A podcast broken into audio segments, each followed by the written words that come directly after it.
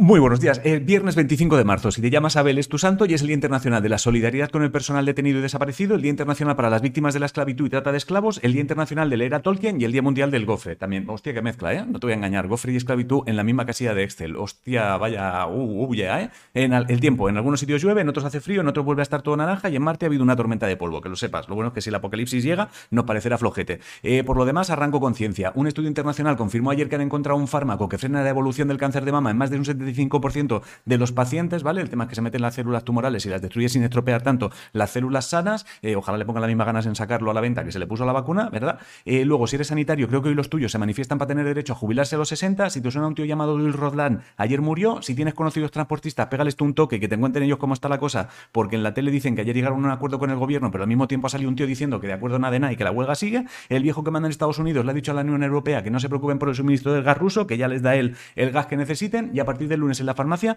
tendrán pastillas para el coronavirus, ¿vale? O sea, como el ibuprofeno, pero para coronavirus. O sea, el coronavirus es aquello que hizo que pusieran un montón de restricciones y que hace un mes dijeron que las quitarían pronto, pero bueno, pronto a veces significa tarde también. En Londres han dicho que el ex rey de España allí no tiene inmunidad ninguna y que si Corina quiere denunciarle por acoso puede hacerlo sin problema y la gasolina baja un poco, me parece. Luego, el tío que inventó los GIFs ayer murió, Harry Styles anunció el 20 de mayo que saca disco y si te gusta cómo escribe Elisa Benavent, el 12 de mayo tienes libro nuevo suyo. Eh, ah, y el chef José Andrés ha firmado un acuerdo con una empresa para llevar paella, pisto, jamón y almendras al espacio, que viene súper bien tener picoteo. En deportes, Italia no estará en el Mundial de Fútbol de 2022 que se celebra en Qatar. Si te gusta el patinaje, mañana un chaval llamado Tomás Guarino estará en la final del Campeonato del Mundo y creo que hoy empieza la parte definitiva de la Copa del Rey de balonmano. En videojuegos, hoy sale uno llamado Kirby no sé mierdas, es un monigote rollo bollo relleno de crema pero color rosa. Y si te interesa la animación en 3D, que sepas que Amposta tendrá un ciclo formativo de grado superior de animación 3D, juegos y entornos virtuales. En esports, Bisones Club se clasificó para la final de la Superliga LOL y se enfrentará el miércoles a Fnatic TQ y poco más. Bueno, el, bueno, el viernes